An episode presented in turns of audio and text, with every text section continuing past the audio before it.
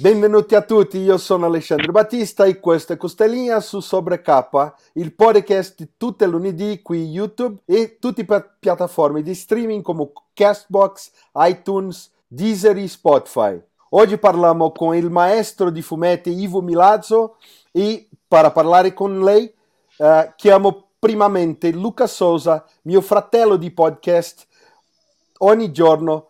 Lucas, come stai? Benvenuto. Ciao Alexandre, ciao spettatori, è un onore stare qui per parlare con un grande fumettista italiano, Ivo Milazzo. Ivo Milazzo è molto conosciuto in Brasile per conta della creazione del personaggio Ken Parker. Abbiamo bisogno di parlare a rispetto di Ken Parker, ma parleremo anche degli altri lavori che sono molto buoni e il lettore brasiliano non li conosce.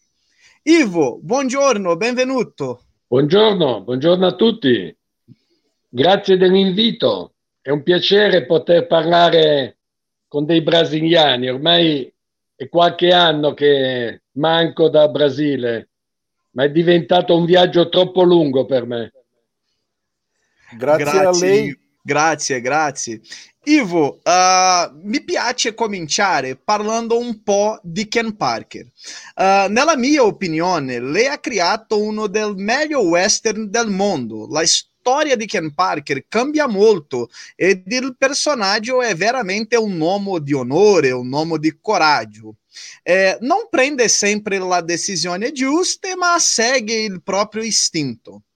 Ah, io ho letto recentemente l'ultima storia del personaggio. Come è stato per te finire la storia di un personaggio, personaggio così straordinario e carismatico? Beh, Ken Packer è stato un compagno di, di viaggio per lungo tempo, eh, e quello è, è compagno di viaggio che in qualche modo mi ha permesso di diventare un autore di fumetti, quello che sono, di essere riconosciuto in Italia e in altre parti del mondo. E quindi sono molto affezionato a lui proprio perché mi ha permesso di realizzare il sogno che, che dà un senso alla mia vita, perché ho, avendo questo dono naturale eh, datomi da, da, mio padre, che in qualche modo l'ha dato a tutti e tre i figli, e, e io sono stato quello che in qualche modo, modo, ha avuto la possibilità di accedere al mondo del fumetto, da questo mondo artistico, e beh, eh, sono, gli sono molto grato perché, proprio perché mi ha permesso di realizzare la mia vita in un lavoro che dà eh, un senso eh, e se, rendendomi anche, come posso dire, soddisfatto di quello che ho fatto e di aver fatto questo percorso di vita con uh, un, un, lavoro soddisfacente e soprattutto perché mi ha messo in contatto con tante persone che in qualche modo eh, hanno condiviso il mio lavoro, hanno provato le stesse emozioni che ho provato io mentre lo facevo. Soltanto che l'ultima storia eh, che è arrivata dopo, dunque noi abbiamo interrotto la produzione di Ken Parker nel 1998, è arrivata dopo 17 anni. E riprendere i film interrotti di una collaborazione con, con Giancarlo Berardi, che è stato l'autore dei testi, quello che, con cui abbiamo fatto questo viaggio insieme, e non è stato facile perché le nostre strade si erano divise, ognuno ha fatto le proprie scelte e, e ovviamente eravamo cambiati e, ed era cambiato anche proprio il rapporto con un personaggio così importante. E mentre lo realizzavo mi sono proprio reso conto che quella storia avrebbe concluso quella, quella vicenda comune, quelle vicende comuni perché non era più tempo, eravamo cambiati tutti ed erano cambiate le condizioni anche del, del mondo globale, le condizioni delle persone, dei lettori, le condizioni commerciali, degli editori. Quindi veramente, come tutte le cose belle della vita, hanno un inizio, ma anche hanno una fine. E e anche se, se, so che è arrivato in Brasile, eh, diciamo che la soddisfazione anche di, di averlo visto pubblicata è stata in qualche modo, come posso dire, delusa dalla scarsa qualità di, di scansione degli originali fatta dalla Mondadori, che non ha posto qualità in un'operazione commerciale in cui aveva investito moltissimo. E questo è stato veramente un peccato perché da una casa editrice come Mondadori, che forse la più grande casa editrice italiana, eh, ci si aspetta altro, i lettori si aspettano altro, i lettori si aspettano altro e gli autori anche di conseguenza. Quindi quella scarsa attenzione a quel passaggio finale per arriva- avere una pubblicazione degna dopo quasi vent'anni di attesa, è stata così delusa da una scarsa attenzione. Questo, ripeto, è stata un grande, una grande delusione. Ma diciamo questa delusione ha suffragato la scelta di, di mettere la parola fine a questa, a questa vicenda che in qualche modo è stata importantissima, come ho già detto. Ivo, eh, mi piace fare una ultima domanda eh, su Ken Parker eh, e dopo andiamo a parlare degli altri belli, belli fumetti che, che, tu hai fatto. Eh, secondo te, secondo, secondo lei, eh, il ah, finale... Va bene tu, va bene tu, va bene va tu. Ah, gra- grazie, grazie. Va bene, va bene che, che, cosa, che, cosa, pensa del finale? È, è stato un finale giusto? Uh, io sono un, un, fan, veramente un fan di Ken Parker e io penso che sia un, un finale bellissimo. Che, che cosa pensa de, dell'ultimo atto di Ken Parker? Beh, penso che sia il finale giusto per Ken Parker, perché in realtà è un finale aperto e un non finale, se voi pensate bene, la storia di, di fin dove arriva al mattino si svolge nel 1908, quindi con una presunta morte di Ken Parker che in realtà non è una morte. Se pensiamo all'ultimo episodio uscito nel 98, che era Faccia di rame, che si svolgeva nel 1914, dove c'è un Ken Parker che praticamente, o un, un, personaggio che assomiglia a Ken Parker, che è sulla tomba di Ishi, di questo indiano di una tribù ormai in via di estinzione. E quindi in realtà eh, tutti i lettori italiani hanno eh, fatto critiche positive e negative, soprattutto perché erano in parte delusi del fatto che noi avessimo fatto morire il nostro personaggio come abbiamo detto in una presentazione fatta a Milano quando è uscito il libro nel 2015, io ho spiegato chiaramente che quella era una, una forma di ideale di chiusura per quello che era rimasto aperto di Ken Parker, ma non voleva dire che Ken Parker sarebbe morto. Sono le strategie, come posso dire, eh, creative di chi sa che non vuole far morire un proprio personaggio perché i personaggi idealmente non muoiono mai, sono sempre nella mente di chi li ha creati e di chi in qualche modo ha, li ha condivisi con gli autori, eh, soffrendo insieme a loro tutte le vicende editoriali e le vicende del personaggio. Parliamo di, di altri fumetti. Dopo Lucas può uh, uh, cambiare a Ken Parker uh, un'altra, un'altra volta. Uh, in Brasile uh, c'è una edizione di storie breve che lei ha fatto. si chiama Notturno. E sono detectivi, samurai, altre storie. le piace lavorare con, con storie brevi co- come, come, questas, eh, come questa? Eh, e per lei qual uh, è la differenza uh, nel lavoro di racconti brevi, lunghi? Uh, c'è la, la, ultima pagina, un impatto a, ai lettori in la dimensione della storia, algo che cambia tutta la, la storia in, in, in racconto brevi. Qual, qual, è la differenza per lei?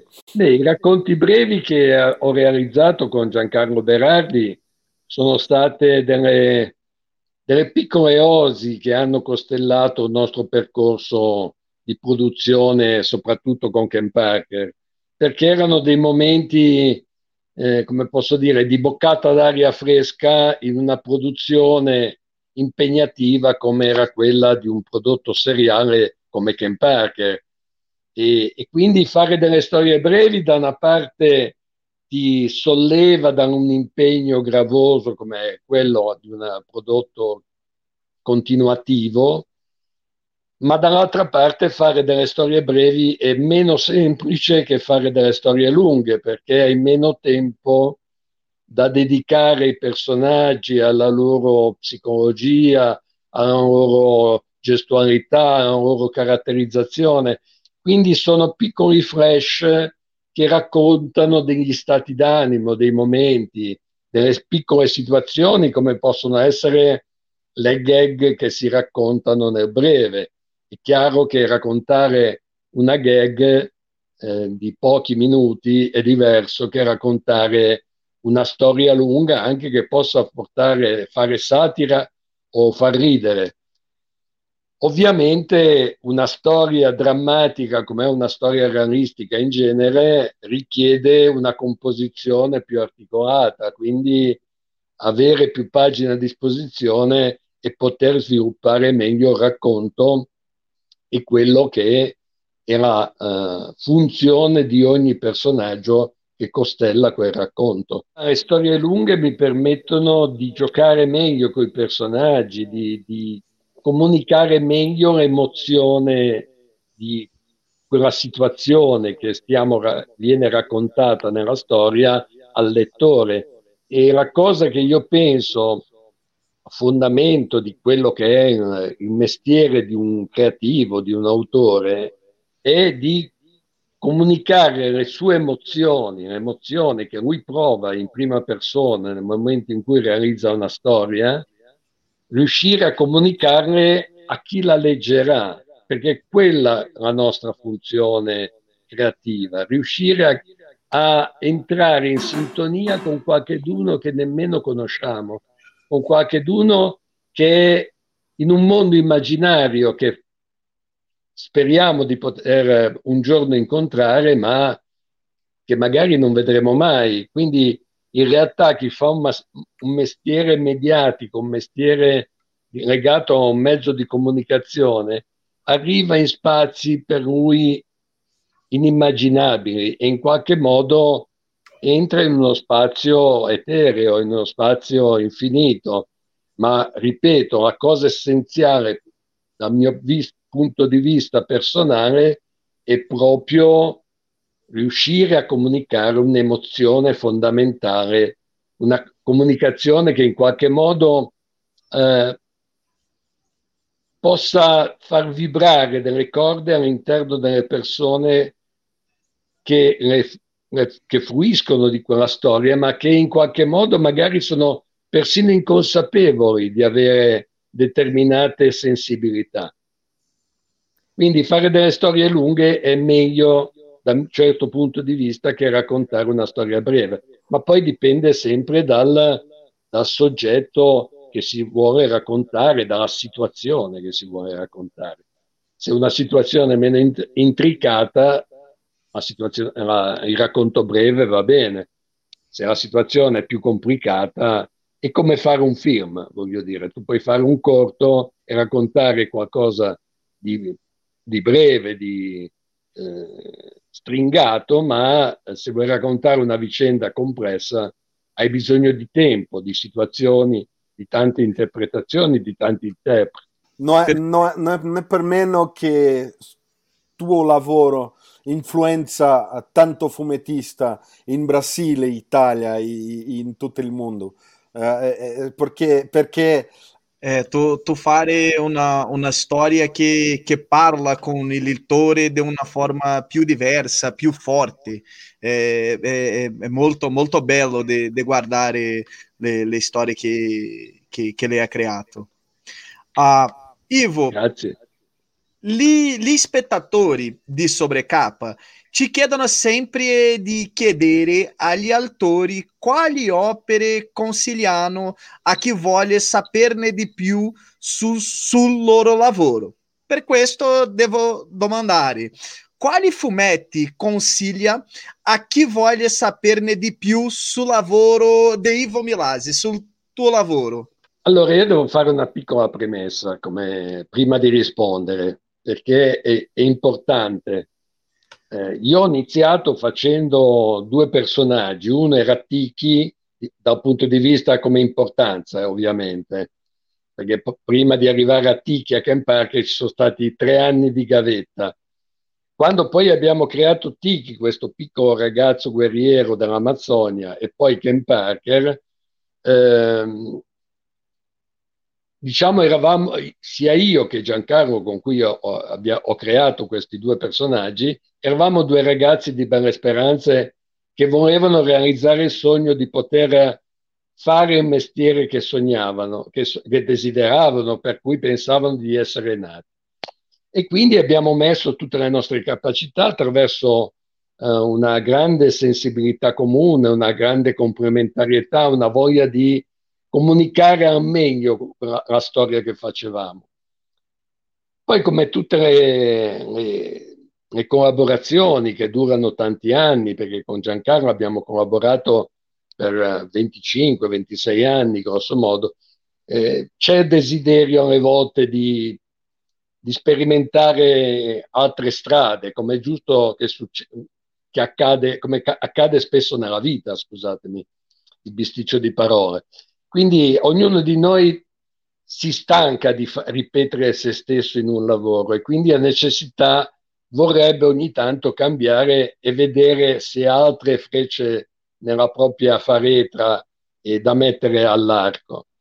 E io ritengo di essere stato fortunato perché in qualche modo, dopo che uh, il sodalizio con Giancarlo Berardi si è interrotto, io ho iniziato un percorso completamente diverso, abbandonando il, il prodotto seriale fatto con Ken Parker, poi avendo fatto una storia di Tex che era uscito nella, nella collezione dei texoni grandi fatti da autori internazionali e con Magico Vento e, e due episodi. Di, di Nick Ryder, a un certo momento ho sentito la necessità che di uscire dal prodotto seriale che secondo il mio punto di vista o, o stato o mio stato se, mentale del momento eh, non mi permetteva più di, di avere quella soddisfazione che provavo a fare questo mestiere.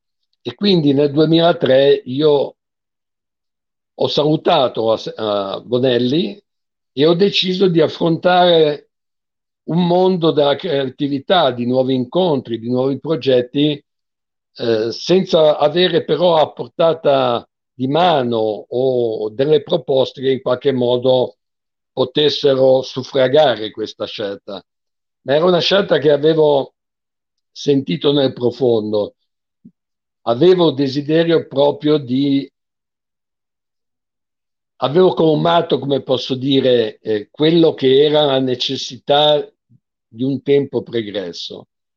In quel momento, nel 2003, era giusto che facessi un'altra scelta.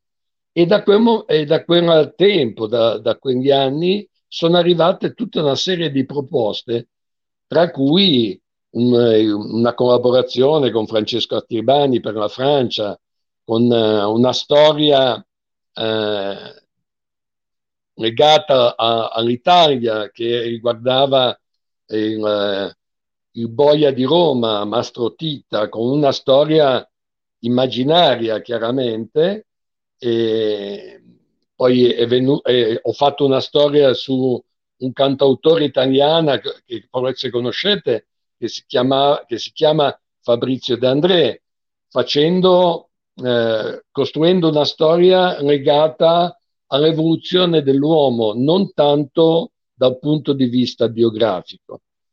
E così via, fino ad arrivare a conoscere, grazie al mio agente Tommaso D'Alessandro, a conoscere il grande regista Ettore Scola, che purtroppo è scomparso da, da quattro anni, E oltre ad aver avuto il grande, il grande onore, il grande piacere di averlo conosciuto, di averlo potuto conoscere, ho avuto addirittura la possibilità di realizzare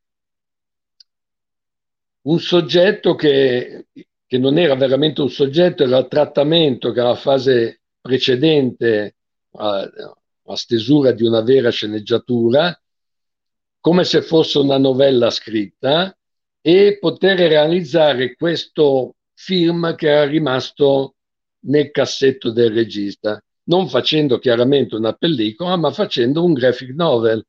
Quindi facendo però una storia con una persona di, di cui ho ammirato il lavoro per tanti anni, oltre ad aver conosciuto chiaramente una persona di grande umanità, cultura, amicizia, quindi eh, riuscendo a stabilire, come posso dire, un rapporto umano in poco tempo, eh, senza nemmeno poter immaginare di riuscire a farlo. E quindi questa storia che si chiama Un drago a forma di nuvola, eh, che doveva uscire anche in Francia, ma eh, c'era un problema legato al personaggio a cui io mi ero ispirato, che era Depardieu, e quindi non è uscita, ma eh, per me è stato un punto di, di arrivo inimmaginabile proprio perché eh, mi ha permesso di realizzare qualche cosa che nemmeno pensavo di poter raggiungere. Così come adesso, appena finito di, di realizzare un graphic novel che eh, avevo nel cassetto da una ventina d'anni su un personaggio del Novecento che era Tina Modotti. Ma anche se io racconto delle vicende di persone realmente esistite, come ho detto in occasione di, di Fabrizio De André, cerco sempre un punto di vista diverso che possa permettere ai lettori di avere uno spunto, un suggerimento per guardare cose che magari hanno già saputo, che hanno già trattato, argomenti che riguardano le vicende di quella persona, ma poterla guardare sotto una luce diversa. E questo, secondo il mio punto di vista, è lo scopo di una storia a fumetti su un personaggio realmente esistito, perché su quel personaggio di solito sono stati scritti tanti volumi, hanno fatti, fatto dibattiti e le vicende di Tina Modotti vicende, sono state vicende veramente particolari, soprattutto perché lei aveva espresso una capacità innata per un periodo brevissimo nella fotografia, rivoluzionandola. Ma adesso è ancora presto, nel senso che deve essere ancora letterato, quindi ho finito praticamente questo mese di, eh, di, di, di consegnare tutto quanto all'editore italiano. Vediamo, adesso diciamo che il compito dell'agenzia, che è quello di trovare delle, delle vendite con editori stranieri, arriverà un po' dopo, appena avremo il testo compilato e potranno eh, offrirlo a case editrici, tra cui spero che ci sia anche una brasiliana. Io so che il mercato generale del mondo delle, dei libri, de, ma non solo dei libri, questo, nell'anno passato ha avuto un momento di grande stasi, di grandi difficoltà, come l'hanno avuto tante persone che in qualche modo sono sono riusciti a sopravvivere alla pandemia. E quindi non ti so dire, chiaramente il Brasile, io sono venuto da voi cinque volte praticamente, la prima volta nel 93 e l'ultima volta nel due, 2013 e conosco le difficoltà del mercato brasiliano che ha poca popolazione confronto a grande territorio e che in, in parte il mondo del fumetto, i lettori di fumetti sono concentrati in, in pochi spazi, la maggior parte in San Paolo, in parte a Rio, in parte Portaresa, ecco, ma sono molto sparpagliati per vari motivi, eh, la mancanza di, di, di denaro per poter spendere in fumetti. Adesso oltretutto è arrivato, c'era grande, grande molto il mondo tecnologico che permette a, a, alle persone di avere tutto quanto in casa e di accedere dove vogliono a tutte le curiosità che la loro mente può chiedere. Quindi una, per la mia generazione che, dove praticamente la televisione è arrivata quasi tardi, eh, per noi era importante uscire di casa per poter eh, arrivare a divertirci nel cinema con i fumetti, con i libri, con gli amici. Eh, era importante uscire da casa, era importante avere un contatto umano. Questa cosa, secondo il mio punto di vista, si sta perdendo perché è tutto tutto tecnologicamente a portata di mano, ma secondo me è un mondo che va bene per, nel breve, per poco tempo, per relazioni o per necessità immediate, ma se tu vuoi conoscere veramente una persona hai bisogno del contatto fisico, se tu vuoi conoscere, avere le emozioni di un posto, non puoi vederlo in televisione, devi andarci, devi andare a conoscere le persone, la gente, gli usi e costumi di quella popolazione, vivere nelle loro condizioni, perché altrimenti tu penserai che il tuo mondo sia uguale a quello degli altri, anche se poi vediamo chiaramente in televisione che non è così. Quindi è, è, è, è complicato oggi riuscire ad arrivare nei mercati, in, sui vari mercati internazionali rimangono forti a Francia, America in parte perché quest'anno, l'anno passato, anzi nel 2020, so che molte, molti colleghi, molti autori americani hanno visto l'impossibilità di poter lavorare perché molte case editrici hanno fermato la produzione. In parte è successo anche in Francia, ma diciamo con metodiche diverse. Ma la stessa cosa è successa anche in Italia. Quindi molte, molte situazioni sono cambiate, come che dicevo prima. Eh, il mondo non è mai uguale al, al secondo precedente.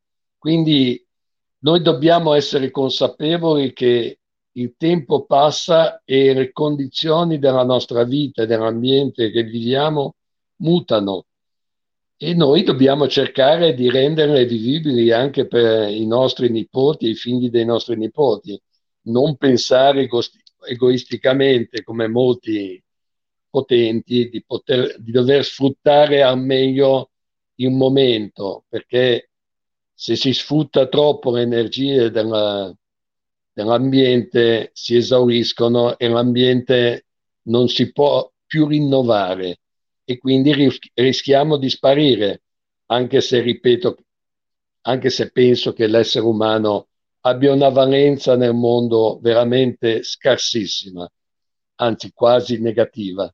Ivo, uh, devo eh, dire grazie mille per stare qui con noi. Uh, io sono un, un, vero fan del tuo lavoro. Penso che Ken Parker è, una, è, un, è, un, è un fumetto incredibile. Uh, io ho letto altre cose che, che, che lei ha fatto e è un, un, un, un, lavoro, un lavoro molto, molto incredibile. Grazie molto. Uh, aspettiamo che, che, i suoi nuovi fumetti arrivino presto in Brasile e, e ti auguriamo tanto successo. Grazie, grazie mille. Grazie a voi, spero anch'io che queste storie che ho organizzato dopo Game Parker possono arrivare anche da voi e di poter comunicare queste emozioni anche ai brasiliani. Spero un giorno di poter ancora tornare, salute permettendo, ma saluto tutto, tutti i brasiliani, tutti i lettori, ma anche i non lettori e ringrazio voi per l'occasione di aver potuto parlare di nuovo con, con della, una popolazione che io amo molto perché la ritengo molto vicina agli italiani e quindi mm, quando ero in Brasile mi sembrava di essere a casa, poi vedevo tutte le contraddizioni del caso, però respiravo un'aria che mi piaceva, mi sentivo sempre bene e quindi niente. Grazie, grazie a tutti voi e grazie di avermi permesso di essere insieme a voi oggi. Grazie a lei, a, a voi. Uh, sono uh, fortunato di parlare con lei. E grazie. E, e aspetto uh, conoscerlo, conoscerti in persona. Grazie e... Alessandro. Aver sì, fatto sì. la vostra conoscenza e di aver avuto questa possibilità. Grazie. Prego, prego. Io vorrei salutare, approfitto del video per salutare tutti gli amici che ho in Brasile, che non vedo da tanto tempo, ma soprattutto la, la coppia di amici che, che ho lì da, da, da, una vita, insomma da 40 anni, che in qualche modo hanno stampato Game Parker e le nostre produzioni, che sono Wagner Augusto e la moglie Rosanna. Quindi mando a loro, un fortissimo abbraccio e abbraccio virtualmente tu, voi due e tutti i brasiliani che in qualche modo ci stanno vedendo. Grazie mille. Grazie, Grazie mille, Ivo. Grazie. A voi. Buona vita. E a você que está em casa, a gente agradece por sua audiência. Não esquece de visitar ultimatodobacon.com para mais conteúdos. Clica também aqui para ver os outros vídeos do canal e no logo do Sobrecapa para se inscrever se não estiver inscrito. Semana que vem tem mais podcast e até lá, galera. Valeu!